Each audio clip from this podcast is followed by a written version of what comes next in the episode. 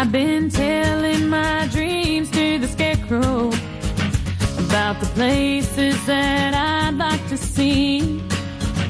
I say, friend, do you think I'll ever get there? Profesionales con Corazón, un programa dirigido por Borja Milans del Bosch. So I confess my sins to the preacher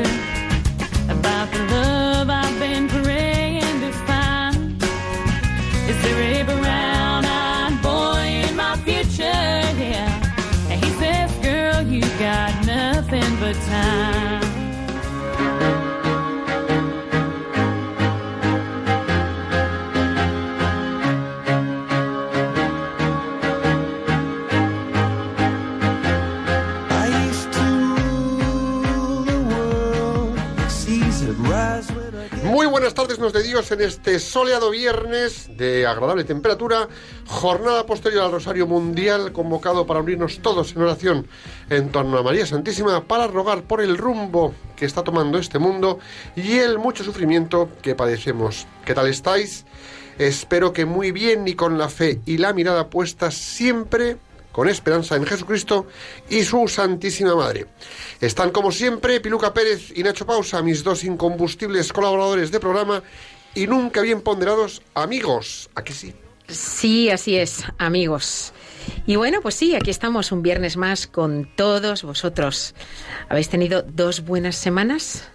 Espero que sí. Y si no, bueno, pues recordemos el refranero español que es tan sabio y que nos dice que a mal tiempo buena cara y que a Dios rogando y con el mazo dando. En cualquier caso, hoy estamos aquí una vez más para comenzar el fin de semana que yo comienzo fenomenal, porque no solamente paso este rato maravilloso, que es de los que más espero cada 15 días, sino que luego cuando salga aquí me voy a ver una película maravillosa que se estrena hoy, dedicada al Sagrado Corazón y que os recomiendo, Corazón Ardiente. Así que tengo un viernes espectacular. Pues yo también, muchas gracias eh, Borja por ese apasionado y siempre cariñoso saludo y bienvenida. Hoy estamos los tres, en efecto, que últimamente estoy viajando más de lo que quisiera quizás como Willy Fogg. Y me alegra mucho saludaros a todos los que nos acompañáis programa a programa por todo el mundo. Os aseguro que os echaba de menos y echaba de menos también compartir este rato con todos vosotros. Y bueno, ¿cuál es el tema que vamos a abordar hoy? Pues hoy vam- hoy vamos a hablar de un tema que podríamos decir que no le gusta a nadie. Y de hecho, cuando lo mencionas, hay hasta quien cambia de conversación. El tema va a ser el sufrimiento. Pues sí, para hablar del sufrimiento, hoy nos acompaña Celia Hierro Fontela, médico del trabajo. Bienvenida, Celia, ¿cómo estás? Muy bien, muchas gracias por invitarme. Bueno, pues vamos con programa.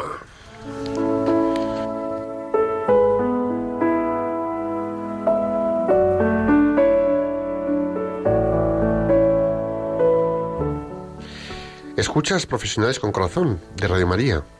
Escúchanos en www.radiomaria.es en cualquier rincón del mundo. No tienes más que ponerlo en internet ¿eh? y ahí nos tienes. Y si quieres, entra además en los podcasts del programa y ponte al día de programas pasados. Tenemos de todo. Bueno, ¿qué? Piluca, ¿reflexionamos hoy? ¿Nos has traído algo para reflexionar?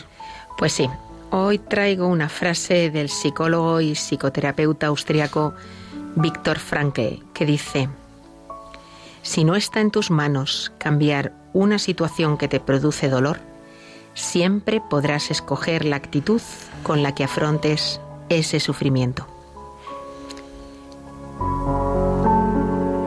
Y vamos a repetirla. Si no está en tus manos cambiar una situación que te produce dolor, siempre podrás escoger la actitud con la que afrontes ese sufrimiento.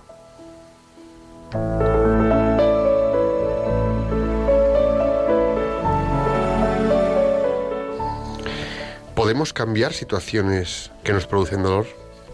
Generalmente no, pero lo que sí podemos es decidir cómo vivir ese dolor. Si lo vivimos desde la negación, la resistencia, la rebeldía o incluso el victimismo, lo más seguro es que suframos un desgaste psicológico adicional que contaminará nuestro comportamiento y a las personas de nuestro entorno personal y profesional. El sufrimiento físico tiene muchas medidas. El sufrimiento es una de las cosas de las que todos huimos. En cuanto tomamos conciencia de que estamos sufriendo o que vemos que vamos a sufrir, tendemos a rebelarnos, a querer escapar de esas situaciones que nos proporcionan dolor. Sin embargo, es en esas situaciones donde más podemos aprender a ser felices. Sí, digo aprender a ser felices en el dolor. Sí, y eso es la actitud, la mejor actitud que podemos desplegar. Tenemos que saber hacerlo. En efecto, cualquiera que nos oiga va a pensar que quizás estemos locos, pero es que la capacidad de darle la vuelta a una situación que nos genere dolor y sufrimiento y tener esa capacidad para convertirla en un espacio en el que nos damos de manera generosa o en la que ofrecer lo mejor de nosotros, paradójicamente es la mejor manera de crecer en humildad y en talla humana. Sí, creceremos siempre en humildad si somos capaces de doblegarnos y doblegar nuestra rebeldía y creceremos en talla humana porque nos asemejaremos en un poquito, aunque sea poquito, a quien sufrió lo indecible por lo mucho que nos quería. ¿Recordáis la película La Pasión de Cristo de Mel Gibson? ¿Qué actitud adopta Jesús tras la flagelación, ante el Sanedrín y sobre todo ante quienes le escupen? Pocas películas veremos que muestren en sus escenas el sufrimiento de manera más explícita y atroz, y a la vez, en ese sufrimiento, la actitud verdaderamente ejemplar de quien nos ama. Así que aquí está la clave. Si quieres dejar de sufrir en una situación que te causa dolor, lo que debes es amar. Sí, he dicho amar. Si tienes un familiar enfermo y su situación es muy mala, ámale, cuídale, date a sus necesidades con alegría, con entereza, con generosidad. En el trabajo, lo mismo, aunque duela. Acepta la situación con humildad, con llaneza espiritual, con docilidad emocional, con mansedumbre de corazón, porque así es como lo hizo Jesús. Eso sí, ojo, sin permitir abusos o trato indigno. ¿Creéis que Jesús juzgó a quienes le flagelaron y le atormentaron? Fijaos que no solo no les juzgó, sino que dijo, perdónales porque no saben lo que hacen. Así que nosotros perdonemos y perdonémonos si nos metemos en situaciones de sufrimiento. Nada de reproches. Perdonemos a quienes nos hagan sufrir. Ensanchemos nuestra capacidad de amar y vivamos en la fe de que ese sufrimiento llegará a su fin cuando Dios quiera.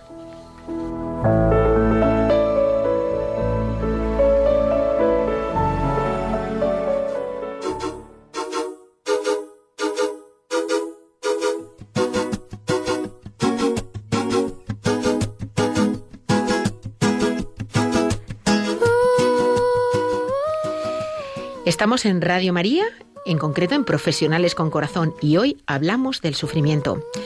Bueno, Borja, pues suframos estoicamente la etimología que nos traes hoy, porque tú la disfrutas y nosotros la sufrimos. No, es broma, ¿eh? Hay en lo que que dices, aprendemos ¿eh? con ella, aprendemos Hay con ella. en lo que dices. Bueno, vamos a ver. La palabra sufrir viene de la síncopa, que viene de, de, sí- de síncope. Viene, no, ¿te da un síncope? ¿Te viene la síncopa? No, ¿verdad? Bueno. Bueno, la palabra sufrir viene de la síncopa del verbo sufero, sufere. Se trata de un prefijo formado por sub más ferre, que significa llevar, soportar, incluso producir. Significa así soportar por debajo, sobrellevar a algo sin que se note especialmente. Daros cuenta que quien es capaz de sobrellevar un sufrimiento es también capaz de estar alegre a pesar de ese sufrimiento que lleva. La alegría es perfectamente compatible con el sufrimiento, no así las depresiones, donde sin dolor aparente la alegría se extingue. Podría definirse el sufrimiento como el hecho de sufrir o padecer dolor físico o moral. El sufrimiento es la sensación motivada por cualquier condición que someta al sistema nervioso al desgaste. Y puede ser por causas físicas o emocionales, psicológicas, normalmente siempre consciente. Es curioso ¿eh? que como humanos tememos en gran medida, porque lo tememos, yo creo que es que va inherente al ser humano, tem- tememos el sufrimiento físico y muchas veces el moral o emocional, pues como pueda ser por la pérdida de un ser querido, por ver a un hijo perdido, por no tener trabajo, puede ser más fuerte y vivirse con más intensidad. En efecto, la enfermedad, el sufrimiento y el dolor son sin duda un gran problema para los hombres y las mujeres de todos los tiempos, también para nosotros. Y parecen innatos al ser humano que lo acompañan durante toda su vida. Y el sufrimiento denota nuestra impotencia, nuestro límite, nuestra finitud, y presagian sin duda alguna nuestro destino final, la muerte. A todos nosotros el sufrimiento nos produce sentimientos de angustia y de tristeza, de depresión, de rebeldía, a veces incluso contra Dios, y cuando no, a veces con quienes nos atienden y son responsables incluso de nuestra salud. Mirad, y por ejemplo, en la antigua alianza, el sufrimiento adquiere características pues, de lamento, ¿no? Acompañado por el pedido de curación a Dios, por ejemplo, y un movimiento hacia la conversión y también el pedido de perdón y reconciliación. Pues muchas veces con facilidad se vincula la enfermedad y el dolor a alguna falta cometida. Es decir, padezco lo que padezco y este es mi sufrimiento por las faltas cometidas, por esto que me ha pasado, ¿no? Bueno, pues de allí la tan mentada pregunta de ¿por qué? ¿Por qué me tiene que pasar a mí esto? ¿Por qué tengo que estar yo pasando por esto? Bueno, pues y si la enfermedad y el dolor se vinculan al pecado y al mal, la vida y la salud total se relacionan con la fidelidad a Dios y a sus mandamientos, es decir, Dios que nos da vida. Por ello, cuando se habla escatológicamente con un sentido final, y esto resulta en los Apocalipsis, se pone de manifiesto que allí no habrá llanto ni dolor. Se perdonarán las faltas y serán destruidas la enfermedad, la muerte y el dolor. Y esto nos está diciendo algo. Es decir, tenemos que saber perder aquí en vida o sufrir aquí en vida para ganar un bienestar o un especial estado de paz allá donde estemos cuando muramos. Pero también para los que lo saben descubrir, el sufrimiento produce frutos y efectos muy positivos. Y esta es la clave, saberlos descubrir. Hombre, está claro que el sufrimiento es el padecimiento subjetivo y personal de algún mal, ¿no? Aunque también a veces eh, el mal no es tanto el mal, sino la ausencia de bien. Es decir, la salud es un bien, eh, el tener personas queridas alrededor es un bien, eh, y cuando esa persona falta o cuando falta la salud, eh, la ausencia de ese bien, lo consideramos un mal y por tanto negativo, ¿no? Pero sin embargo, como tantas otras cosas en nuestra vida, esto que consideramos malo, es un instrumento de Dios para acercarnos más a Él. Fíjate que no digo puede ser, digo es. Es un instrumento para acercarnos más a Dios si sabemos aceptarlo con amor eh, y también un instrumento de acercamiento a los demás, no solamente a Dios. Hay quienes ante el sufrimiento de la vida, pues como decías tú, Borja, ¿no? Se rebelan contra Dios, le echan la culpa de sus desgracias, se preguntan por qué yo o por qué Él, no tiene por qué ser yo, ¿no? ¿Cómo Dios permite esto? ¿Cómo permite el sufrimiento de un niño? ¿Cómo permite la guerra? ¿Cómo permite? ¿Por qué me has hecho esto? ¿Por qué este castigo? Incluso, pues a veces uno se plantea, ¿no? Oye, pues es que a lo mejor preferiría morir, no vivir una vida como esta. Otras veces, pues ante el sufrimiento, uno exige a Dios, pues, por ejemplo, la salud, como si fuera un derecho. O bien, oye, pues hasta le pide a Dios, oye, mira, mmm, da fin a esto, si quieres, hasta acaba con mi vida, pero por favor, o sea, no quiero percibir que otros sienten lástima por mí, o sea, no quiero como sentirme débil ¿eh? ante el mundo, eh, o no quiero ser una carga para mis familiares, eh, ni económica, ni de tiempo, ni de hacerles a ellos padecer y no poder dedicar a otras cosas.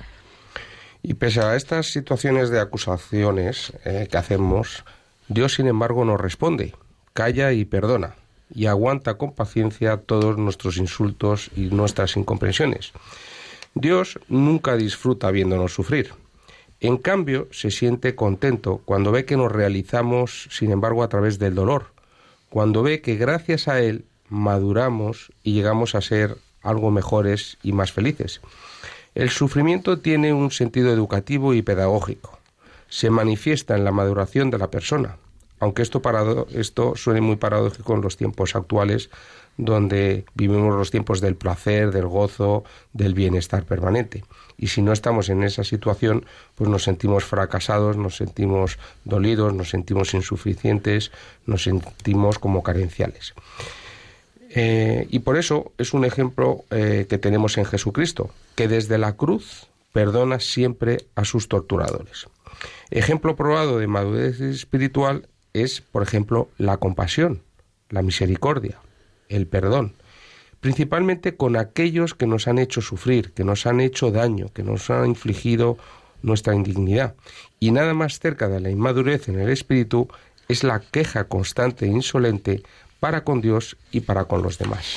Es curioso esto que dices, porque yo, mm, claro, estás diciendo que eh, a través del sufrimiento podemos llegar a ser mejores, podemos madurar.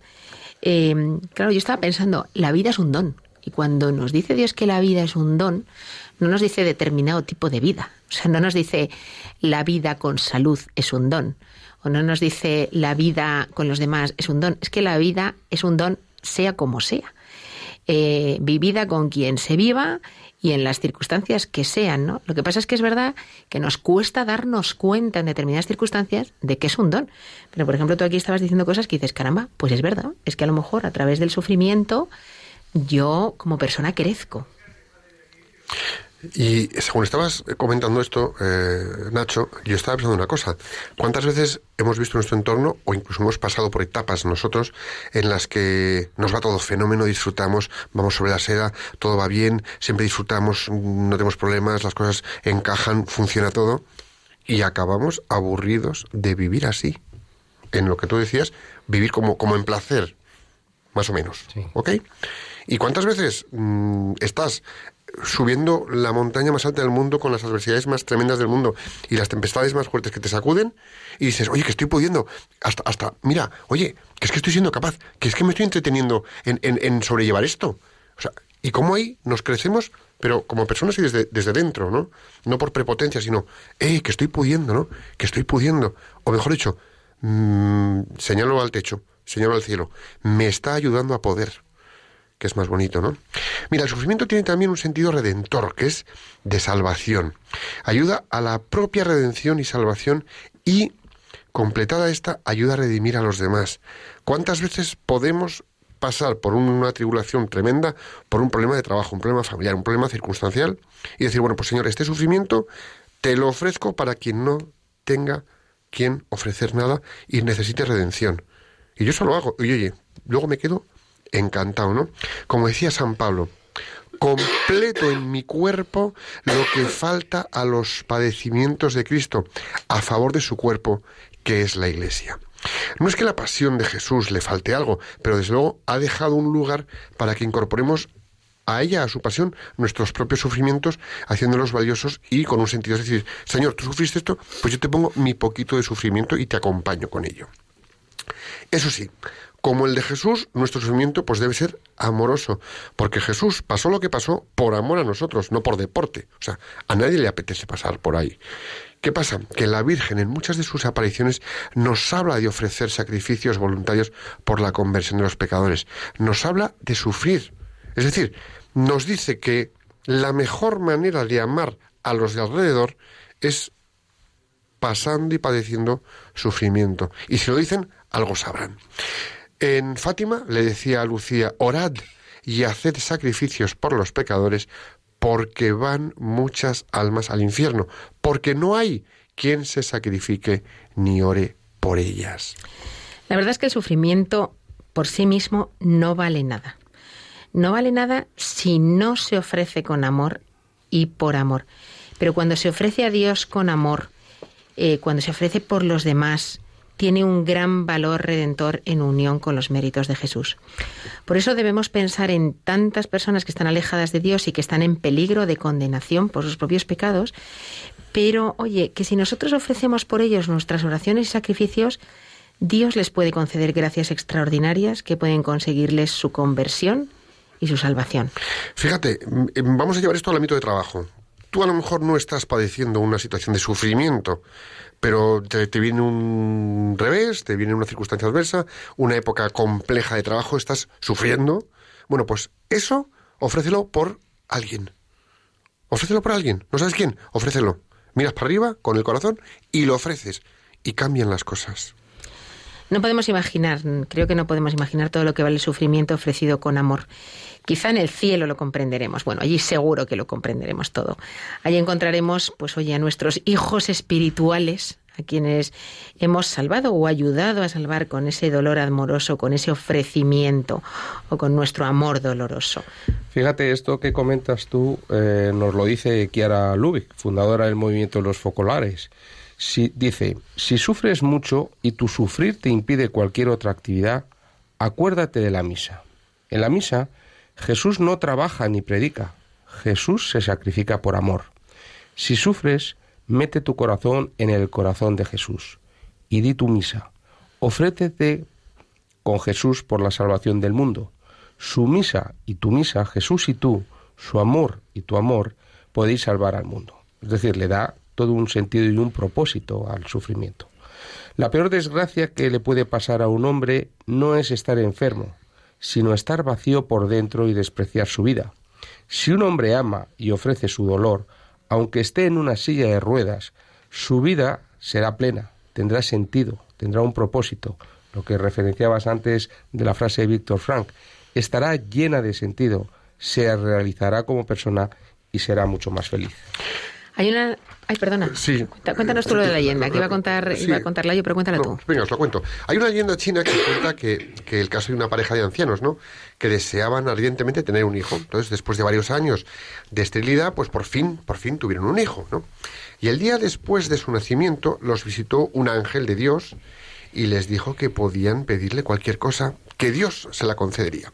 Bueno, pues aquí estuvieron pensando y pensando y pensando y tal. Bueno, así que, bueno, pues total, que al final le pidieron para su hijo que nunca tuviera sufrimientos ni enfermedades en la vida. Ahí queda la petición. Y el ángel les dijo que Dios podía concedérselo, pero que lo pensaran bien, porque en su opinión no era lo más conveniente para él.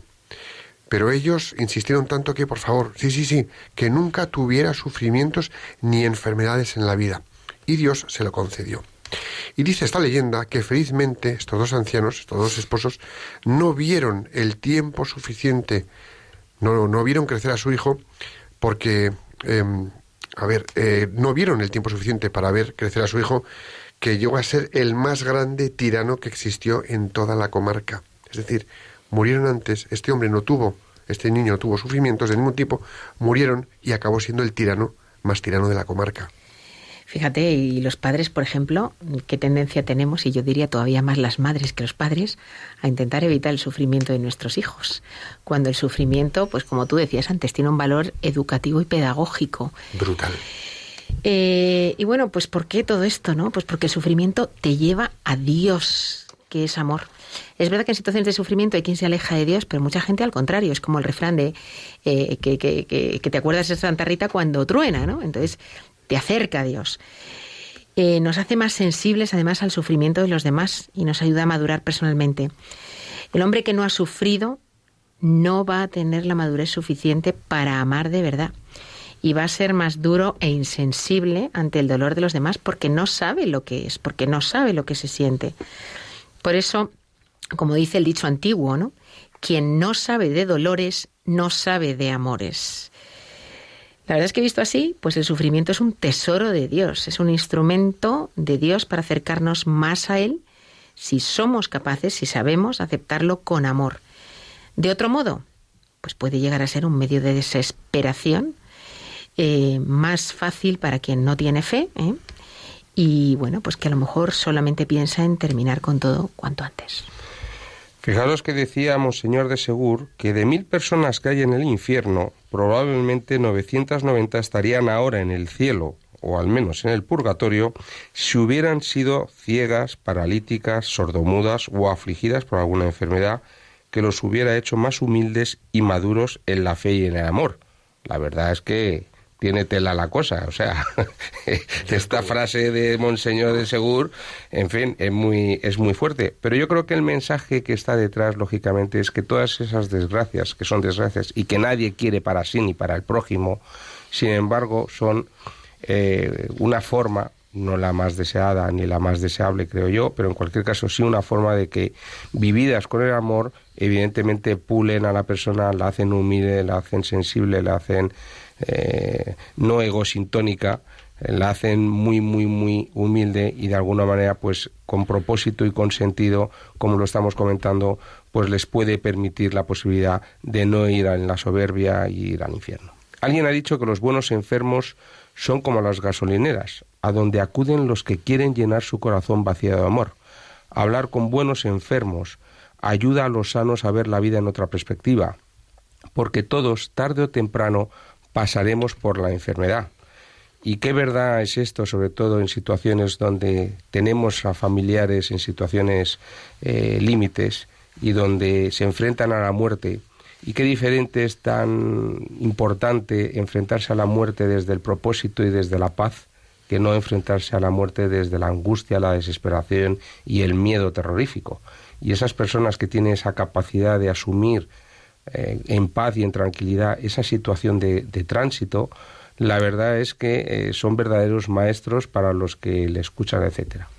Los buenos enfermos son bienhechores de la humanidad y ayudan como misioneros en la gran tarea de la salvación del mundo. Y hay que tener siempre muy presente algo. Y yo lo pensaba cuando era, cuando era pequeño, cuando tenía, bueno, pequeño, 18 o 20 años, de repente miraba a mi alrededor y yo veía a la gente sufriendo y yo me veía a mí sufriendo. Y un día de repente hice como un clic muy obvio, pero es como, oye, que es que todos sufren, que es que todos sufrimos. Bueno, pues como sufrir es normal, voy a vivir la vida con normalidad, porque también sufro. Y entonces empecé a estar un poquito más alegre. El sufrimiento es parte integrante de la vida humana. No hay nadie que tarde o temprano no participe en ese sufrimiento.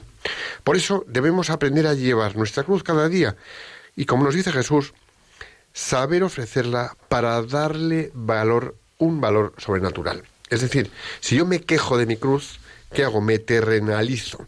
Pero si yo ofrezco mi cruz y digo, Señor, esto que estoy padeciendo, toma, úsalo y utilízalo para quien necesite redención, porque para mí no me vale, pero tú seguro que le das un buen uso. Bueno, pues eso nos eleva y hace que nuestro sufrimiento sea sobrenatural. De ahí que sea importante aprender a tener un espíritu de sacrificio y no buscar siempre el placer. No, ¿por qué tengo que sufrir? Yo no quiero esto, no me lo merezco. No, tú pasas por el sufrimiento con una sonrisa y lo ofreces y se te hace mucho más llevadero. ¿Se puede ser feliz sufriendo? Pues yo creo que sí.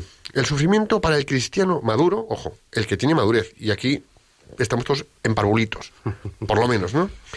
Es que somos jóvenes. Sí, somos jóvenes. Bueno, el sufrimiento para el cristiano maduro es como un regalo de Dios que no solamente lo une a él, sino a sus hermanos, a los que ayuda a redimir, que es lo que vengo diciendo. Y esto es clave. Es decir, ves un sufrimiento, te pegas a esa persona, sufres con la persona y ofreces ese sufrimiento. Y esto es clave. Sí, porque yo creo que es la diferencia eh, que muchas veces se confunde, que no es el gozo en el sufrimiento por un gozo masoquista, no porque el cristiano sea un enfermo que lo que quiere es padecer. No, no, no se trata de eso. Se trata de que cuando sufras ofrezcas ese sufrimiento como una forma de oblación hacia el otro, hacia el prójimo, que le permita al otro y a ti mismo ser mejores. Por consiguiente, no es tanto buscar el sufrimiento por el goce del sufrimiento que eso genere, que eso es masoquismo y eso es una enfermedad y una degeneración, y otra cosa es ofrecer el, el sufrimiento como un propósito, un sentido que me permita posibilitarme la, la, la realidad de ser mejor yo y el prójimo, el prójimo y yo. Yo el otro día leía una frase que me gustó de lo que Jesús podría decirnos cuando sufrimos, cuando nos ve sufrir y me gustaría compartirla, ¿eh? porque yo creo que pensar en esos términos, decir, bueno, a ver, voy a dejar que me hables, en el sufrimiento voy a dejar que me hables. Pues seguramente Jesús nos diría esto, yo soy tu Dios y pienso en ti. Dispongo todas las cosas para tu bien, aunque no lo comprendas. Acepta con serenidad y paz todo lo que disponga para ti y ofréceme con amor tus sufrimientos. Solo así podremos estar unidos y tener un solo corazón. Si experimentas cansancio, échate en mis brazos. Si estás triste, ven a mí y duérmete tranquilo entre mis brazos.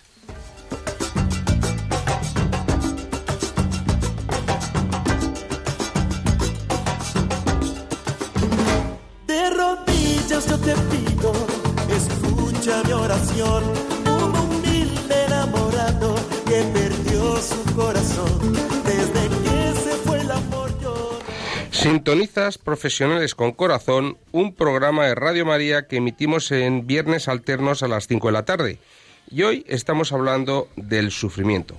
Nos acompaña en el estudio Celia Hierro Fontela, casada y madre de tres hijos. Bienvenida. Piluca, cuéntanos un poco más de, de Celia. Pues Celia es médico del trabajo, ha trabajado toda la vida en el ámbito de la medicina laboral, con lo cual eh, una combinación de mundos muy interesantes, ¿no? El mundo de la empresa con el mundo de la medicina. Ahora está un poquito más desvinculada, aunque sigue trabajando, pero a tiempo parcial y tiene más tiempo libre. Y bueno, pues eh, esto de tener más tiempo libre le permite ir como voluntaria a visitar enfermos a hospitales, ir acompañando a enfermos a Lourdes con la hospitalidad de Nuestra Señora de Lourdes de Madrid. Y bueno, pues la verdad es que para ella es una gran riqueza estar cerca de los que sufren. Y dice que cuando está cerca de quien sufre, recibe muchísimo más de lo que da. Pues bienvenida, Celia. ¿Cómo estás? Buenas tardes. Pues eh, muy contenta de estar aquí y de poder dar pues algún un granito de arena, ¿no? Mi experiencia de- del sufrimiento. Antes de empezar con la entrevista y con este debate tertulia que tenemos, eh, bueno, eh, vamos a, vamos, quiero que escuchéis una grabación de una poesía preciosa que escribió eh, la madre Luisa Sosa Fontela, fundadora de las o, de la obra de Jesús Nazareno de Nerva en Huelva y de la que está en proceso de apertura de causa para la beatificación. Es una poesía preciosa que, vamos, vamos a escucharla porque lo dice todo.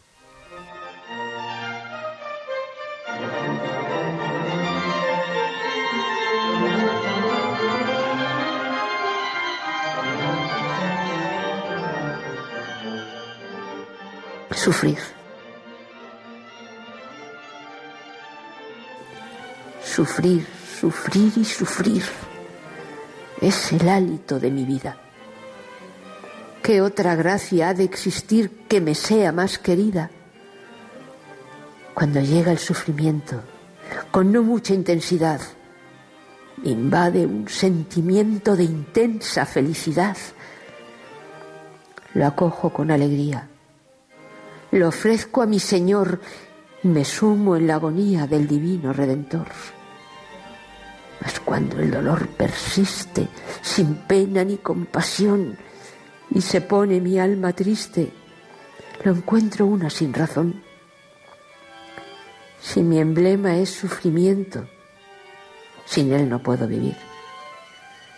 ¿Por qué cuando va en aumento pienso que voy a morir? Tú sabes que no te miento. Quiero sufrir de verdad. Pues es que llega un momento en que siento debilidad. Y es que me faltan las fuerzas en el instante vital. Dame tú la fortaleza y sufriré hasta el final.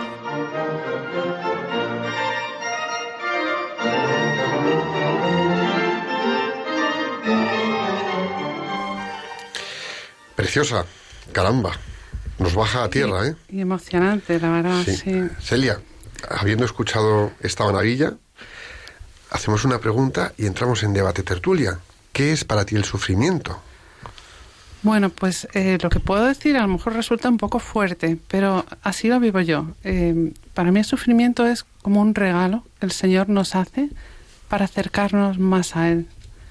Porque Él nos ama tanto que no permite que a lo mejor en una circunstancia en la que nos hemos alejado, pues mm, nos, nos, nos perdamos. Y entonces, a lo mejor a través de ese sufrimiento, el Señor consigue pues que nos acerquemos más a Él y que pues mm, sintamos ese amor de Cristo que está en la cruz y que está sufriendo con nosotros. Eh, claro, yo no puedo desligarme de, eh, de esta enseñanza que he recibido de, de mi tía abuela, la madre Luisa Sos- Sosa Fontenla, de la que hemos oído esta poesía tan bella, poesías que eran para ella pues como verdaderas oraciones que, componía para, para ofrecérselas al Señor, ¿no? Y para comunicarse con Él. Ella fue toda su vida, eh, pues estuvo con, con crucificada con Cristo, ¿no? El, sufrimiento la visitó desde que era joven, pues y, y la acompañó durante toda su vida hasta los 99 años que murió. Y ella pues tenía una sed mm, muy grande de salvar almas. Entonces ella a través del sufrimiento conseguía llevar almas al Señor, comprar almas al Señor, ¿no? Eh, era todo su afán, eh, pues mm, de ofrecer todos sus sufrimientos por, por, mm, por redimir almas. Y, la verdad es que a mí esto me, me- ha marcado toda mi vida. Para mí ha sido un faro que ha iluminado toda mi vida y en concreto en este tema del sufrimiento. Eh, su verdadero carisma que, eh, que el Señor le ha transmitido es que veamos a Cristo cómo está muy próximo en, precisamente en los momentos de sufrimiento. Ella quiere que, nos acerquemos a Cristo, eh, las personas que estamos sufriendo, que están sufriendo, que nos acerquemos a Cristo porque Él no está lejos, Él, él- precisamente en esos momentos es cuando está más próximo a nosotros y así debemos verlo. Según estabas diciendo esto, em, se me estaban disparando en la cabeza pensamientos varios. Y os voy a poner, lo voy a, lo voy a bajar al mundo de la empresa 100%, al mundo de las telecomunicaciones 100%, para sintonizar con Cristo, ¿vale? Con Dios, con Jesucristo. Bueno, Jesucristo es el wifi. Y el sufrimiento es la clave para conectarte al wifi. Tú te puedes acercar al wifi tanto como ir a misa y prestas el misa, pues, igual que un banco, ahí inerte, y no haces nada. O te vas a confesar y cuentas tu parafada y estás, pues eso, eres un tablón hablando, pues porque un tablón de repente se ha puesto a hablar. Pero cuando tú pones la clave de tu oración o de tu estar en conversación con Dios a través de un sufrimiento, te conectas. Y ahí empiezan a funcionar las cosas. Ahora, hay que verlo como una clave de llegar a, Dios. Es una clave, desde luego, muy eficaz y muy, y muy cierta, aunque quizá no la única, ¿no? El Señor a lo mejor permite otras maneras de acercarnos a Él, ¿no? De tener pues una iluminación o, o sentir un amor, eh, una misericordia muy grande que nos pueden de repente pues mm, acercar a, Él y, cambiar el sentido de la vida. Pero desde luego cuando nos toca el sufrimiento, nos tambalea, nos hace mm, recomponer toda la, la escala de valores que tenemos y, mm, y nos hace buscar el sentido verdadero de la vida, de las cosas importantes y, mm, y- y de buscar ayuda, porque realmente nos sentimos muy impotentes cuando tenemos un gran sufrimiento y eso muchas veces nos hace que nos acerquemos a Dios, efectivamente, ¿no? Y que lo busquemos, o sea que sí, es una clave pues para, para hacer efectiva esa wifi ¿no? y, y sentir ese amor de Dios. Hay una canción muy bonita que dice, en mi debilidad me haces fuerte. Y dice también, en mi debilidad te haces fuerte. Solamente cuando el ser humano se da cuenta de su debilidad, cuando nos caemos de nuestra prepotencia, de nuestro orgullo, de nuestro creer que lo sabemos todo, que lo podemos todo, que lo controlamos todo, es cuando dejamos a Dios entrar en nuestra vida. Porque mientras vamos de gallitos, eh, no le damos espacio. Es que no le damos espacio. O sea, Dios entra cuando tú reconoces tu debilidad Por un sufrimiento. por un sufrimiento. Entonces, es a través de ese sufrimiento cuando, cuando se puede producir esa conexión, como tú dices.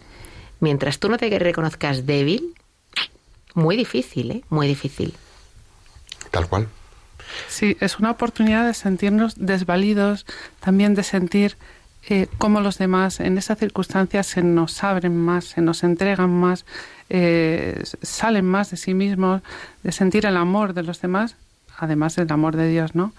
Eh, y efectivamente el sufrimiento nos hace más humildes, porque nos hace sentirnos verdaderamente que, pues, que necesitamos de, de, pues, de la asistencia de los demás para, para seguir viviendo, ¿no? Has dicho una cosa, Celia, que a mí me ha, me ha gustado. Porque además, eh, bueno, la remarco ahora, ¿no? Y es cuando pasas por un proceso de sufrimiento, ordenas tu escala de valores. Y vamos al pan pan al vino vino. Alrededor, con mayor o menor intensidad o subrayado, tenemos gente con mucho dinero, mucha capacidad, mucho poder, mucho, mucha ansia, mucho ego, mucha posición, mucho lo que quieras. Otros que menos, pero que en su mundillo pues también lo quieren tener. Y, están todos como muy así, venga, que van para adelante.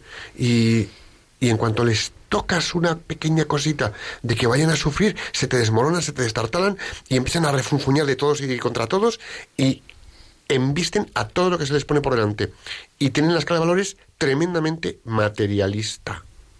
Y en cambio te puedes encontrar gente que tiene las mismas posibilidades, son pudientes con sus buenos puestos, lo que quieras, pero que han pasado o han padecido situaciones muy adversas y tenemos en un entorno profesional y familiar casos de cáncer, por ejemplo. Quien pasa por un cáncer y el sufrimiento que proporciona le reordena toda la vida. Es decir, la escala de valores cambia en lo profesional y en lo familiar, en su vida pública de amigos y lo que sea, y en la vida privada. Es decir, ¿qué hace el sufrimiento que nos coloca donde tenemos que estar? Así es, sí, nos hace más humanos, nos hace mm, eh, tener pues la escala de valores correcta, ¿no? Y, y nos hace sentirnos pues que somos seres contingentes, que a lo mejor nosotros nos habíamos construido pues un, un mundo de yuppies mm, y que no es la realidad. La realidad pues es que mm, esta vida es muy corta, es muy breve, ¿no? Como decía Santa Teresa, es una mala noche en una mala posada y que eh, todo lo que hagamos va a repercutir en la vida eterna, ¿no? Entonces esta, esta vida es simplemente estamos de paso, ¿no? Y, y no vale de nada pues que nos construyamos un, un mundo maravilloso y donde pues tengamos muchos objetivos y y muchas eh, y muchas ilusiones, pero que si en definitiva eso no nos lleva a Dios, pues mm, estamos construyendo en falso. Es paradójico porque muchas personas que han hecho de su sufrimiento una, una capacidad de, de humanidad, en simultáneo han desarrollado el agradecimiento, que es otra de las tareas y de los temas que hemos tratado en otras ocasiones. Y es paradójico porque, y parece que por la poesía de, de tu familiar, en el fondo no es el deseo del sufrir por el sufrir, sino el agradecimiento de que el sufrimiento acerca a las personas santas más a Dios. Y claro, en la mentalidad moderna y actual es como que dices, bueno, estos señores están locos. Y no es que estén locos, es que a través de ese sufrimiento es como que se debe producir un proceso de desarrollo espiritual tan, tan amoroso y tan masivo que paradójicamente están agradecidos y piden el sufrimiento, pero no por el deseo del goce del sufrir, sino por el sentido que ese sufrimiento les da. A mí eso es una de las cosas que más me impresiona cuando leo a gente santa, porque a mí lo del tema del sufrimiento es un tema que particularmente me, me genera mucho miedo. Es decir, no creo ser nada original respecto a las personas que nos estén escuchando, pero es curioso que veo esa lógica del, del sufrimiento y el agradecimiento. Pues así es, ella siempre daba gracias a Dios eh, por el sufrimiento como un regalo que, que era para ella, ¿no? Porque a través de ese sufrimiento, como dije antes, pues ella podía salvar almas, ¿no? que era su, su auténtica necesidad, mm, tenía una gran sed de salvar almas. Y ella mmm, me decía muchas veces, Celia, si el Señor me lo manda es porque me conviene. Y, y, yo pensaba, pero bueno, si, si ella, que es santa, dice que le conviene, ¿qué es lo que me convendría a mí, ¿no? Para salvarme eh, o sea, tenía, una, una humildad que, era impresionante. Y, bueno, pues la verdad es que mm, a mí, para mí ha sido una escuela de. Celia, tú eres médico y bueno, pues como a los profesionales de la medicina en general, la gente se acerca a ti y se acerca a ti buscando que alivies el sufrimiento de su cuerpo, ¿eh? buscando que les cures, buscando que, eh, o cuando menos, de alguna manera minimices su sufrimiento físico, ¿no? ¿Cómo ves tú tu papel como médico y lo has visto a lo largo de los años en lo que tiene que ver con el sufrimiento de las personas? Pues el sufrimiento físico conlleva también un sufrimiento psicológico, cuando menos, sino también espiritual, ¿no? Porque me pasa esto, lo que decíais antes. Entonces la persona cuando viene efectivamente viene buscando una, un tratamiento médico, ¿no? Pero más allá de esto, busca una comprensión, busca alguien, eh, un hombro en el que llorar, busca eh, alguien que le comprenda, busca un, un, desahogo y también busca un consejo, a veces, ¿no? Eh, y, y es verdad que la- las los males en medicina no son eh, compartimentales. No tenemos por un lado el dolor físico, el dolor psicológico, sino que somos un todo y está todo muy relacionado, ¿no? Esto, pues, eh, en medicina se, se habla de, la- de, las, de las enfermedades psicosomáticas, ¿no? Pues hay, eh, hay dolores que nos afectan a la, psique y, y podemos, y si el dolor se cronifica, podemos terminar con una depresión. Todo el mundo podemos conocer a, a gente. De hecho, por ejemplo, el cáncer, pues directamente se trata también mm, con una psicooncóloga, porque es que necesitan un apoyo psicológico, ¿no? Entonces está todo muy imbricado.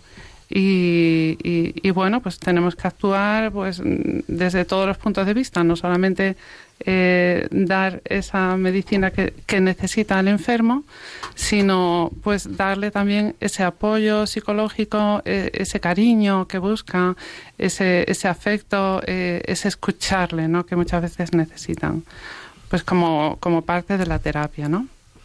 Pero yo creo que, fíjate, el sufrimiento no solamente ocurre en las situaciones de enfermedad física, en el trabajo, por ejemplo. ¿Cuánto sufrimiento generamos o nos generan otros simplemente por los meros comportamientos inoportunos, inadecuados, por la impertinencia, por la agresión, por el egocentrismo, por el despotismo, y no somos conscientes la ingente cantidad de sufrimiento que generamos y nos cogeneramos en nuestra sociedad actual sin ningún sentido, ningún propósito, sin ningún valor añadido. Es decir, que muchas veces estamos aquí hablando una parte del sufrimiento por, producido por una cuestión de enfermedad o un accidente o una situación objetiva, pero cuánto sufrimiento generamos en el mundo de manera intangible simplemente por una cuestión de ombligo, de egocentrismo puro y, y duro. actitud Y es una ingente cantidad que después genera seguramente la enfermedad psicosomática o las manifestaciones eh, orgánicas de disfunciones psicológicas que no hay ninguna base eh, orgánica, sino simplemente hay un malestar psicológico y una agonía personal en la sociedad actual. Sí. Efectivamente, eh, pues es verdad que, claro, cada uno tenemos nuestros defectos y, y en, en el trabajo hay que convivir unos con otros y, tenemos que soportar a los demás, pero es que luego está pues las personas que quieren eh, ascender y quieren escalar y, y a veces lo hacen pues pisando a otras personas, ¿no? Hablando mal de fulanito, aunque sea aunque sea mentira, ¿no? Eh, pues hay gente que claro según los escrúpulos de cada uno pues mm, ahí vale vale todo o no vale todo no pero hay gente que utiliza unas tácticas que son muy dañinas eh, que, que dañan mucho a las personas no Pero fíjate una cosa que, perdona que te interrumpa, una de las cosas que también me fijo en esto es que el que genera daño se genera daño, sí. Porque ahí el sufrimiento ya lo tiene dentro de sí que proyecta hacia afuera algo para hacer sufrir a los demás. Es decir, una, una persona sufriente o sí, hace sufrir a los demás, una persona sana eh, sana a los demás. O una persona herida hiere a los demás, una persona que está bien por dentro ayuda a que los demás estén bien por dentro. Y en, en ese sentido, el ámbito profesional es un campo de concentración de sufridores haciendo sufrir a los de al lado por no saber enfocar ese sufrimiento. Lo que pasa es que tiene razón, ¿eh? Eh, y, y de hecho se da mucho en, en personas directivas que tienen mm, asociada una psicopatología muchas veces, ¿no? Y, y- y son personas muy difíciles, muy difíciles de tratar, ¿no? Y que van pisando cuellos y que tratan mal a la gente, a sus subordinados, y eso la verdad es que genera muchísimo sufrimiento. Eh, pero, pero muchas veces no son conscientes o no quieren serlo, ¿no? O no quieren entrar en, en- en- eso. Ellos tienen como objetivo número uno, pues el, el llegar a, a tal puesto o el mantenerse, ¿no? Y lo demás es como un daño colateral por el que pasan, ¿no? Que eh, pagan ese peaje, digamos, pues por estar ahí, ¿no? Y es lo que decíamos antes, ¿no? Que muchas veces un sufrimiento a tiempo, pues es una gracia. ¿Por qué? Pues porque nos pone en nuestro sitio, ¿no?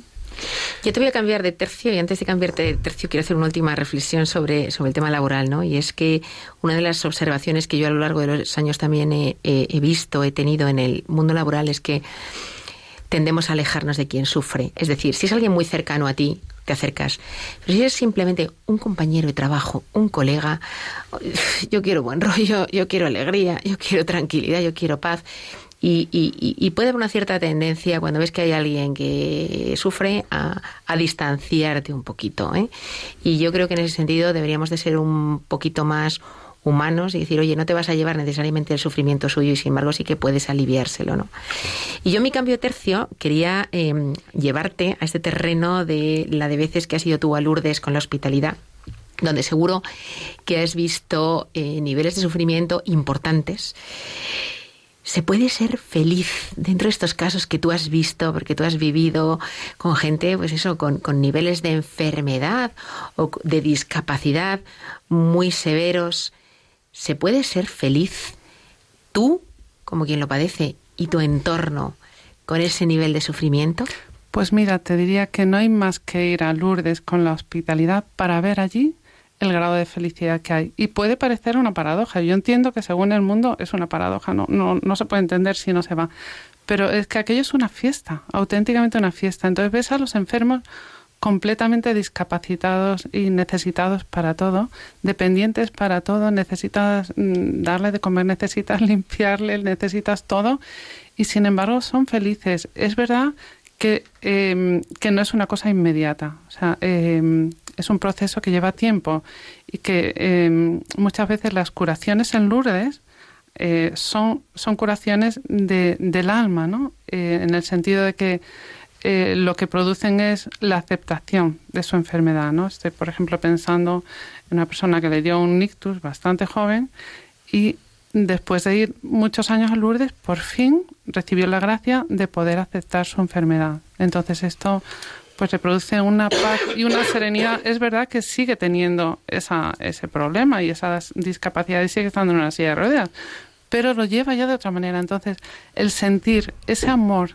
ese amor de Cristo y de la Virgen por ellos, les hace vivir en felicidad. ¿no? Es lo que tú decías.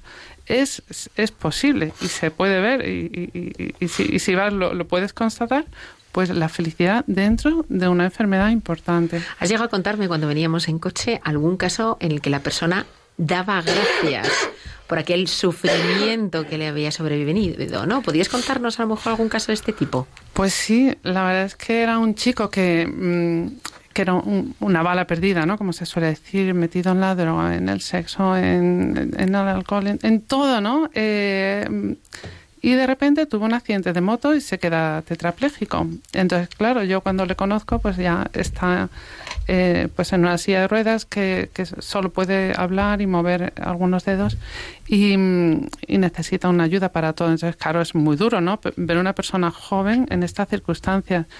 Pero, mm, pero él, el testimonio que da es que le da muchas gracias a Dios por haber permitido eh, ese, ese accidente y por estar ahora así, porque ahora encuentra sentido a su vida. Ahora encuentra que el Señor, a través de estas circunstancias que son durísimas, le ha rescatado de ese infierno en el que vivía, ¿no? Y entonces él, él le da gracias a Dios, porque el Señor le ha sacado de, de- ese mundo en el que estaba y que por sí solo no hubiera podido salir, ¿no? ¿Qué diferencia, eh? Vivir el sufrimiento con Dios o sin Dios. Y Así además quiero añadir que cuando vemos a una persona en silla de ruedas dándole la vuelta a la vida, se convierte en instrumento para que los demás nos pongamos a reflexionar, con lo cual ese sufrimiento además se transforma todavía en una alegría mayor cuando toma conciencia de que está siendo un instrumento de Dios. Y una oportunidad también para salir de ti y para entregarte a los demás, que eso al final pues te genera también una alegría.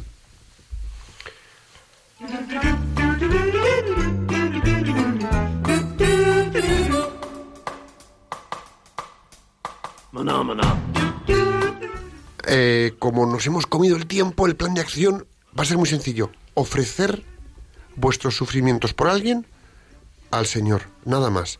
Vamos a hacer la oración del plan de acción, la oración del plan de acción, porque la de hoy es especial. Vamos allá.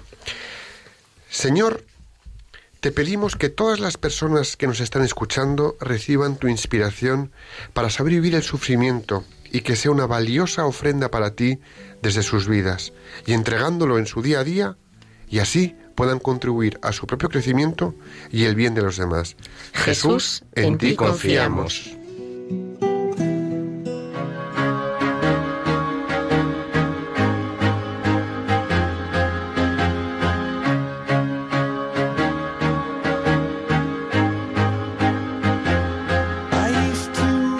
Celia, pues muchas gracias por tu testimonio, por habernos acompañado esta tarde y porque nos hayas abierto los ojos del sufrimiento como lo has hecho a través de tu experiencia y tus palabras. Pues el agradecimiento es mío por poderme haber dado la oportunidad de venir aquí a, a contar mi pobre experiencia, pero sí que es verdad que, que muy iluminada por mi tía abuela Luisa Sosa Fontenla. Muchas gracias, Celia, por charlar con nosotros de forma tan cercana de un tema que a primera vista parece escabroso y luego resulta que es de los que más nos unen a Dios. Aquí tienes tu casa cuando quieras. Hasta pronto. Muchas gracias. Celia, muchísimas gracias. Es un placer haberte tenido aquí con nosotros. La verdad es que gracias por sufrirnos con tanta paciencia. Y ofrezcamos, Ha sido un placer oíros. ofrezcamos nuestros sufrimientos y bueno, pues ha sido un programa muy enriquecedor. Amigos todos vosotros que nos sufrís, gracias por acompañarnos y como siempre os decimos, eh, os recuerdo las palabras del Sagrado Corazón de Jesús a Santa Maravillas de Jesús. España se salvará por la oración. Dicho esto, nos vemos el próximo 6 de marzo de 5 a 6 de la tarde aquí en Radio María. Hasta entonces, rezad con el alma a la Inmaculada Concepción de Santiago Apóstol para que nuestra tierra de María siga siendo patria de todos los españoles. Que Dios os bendiga y la Virgen os proteja.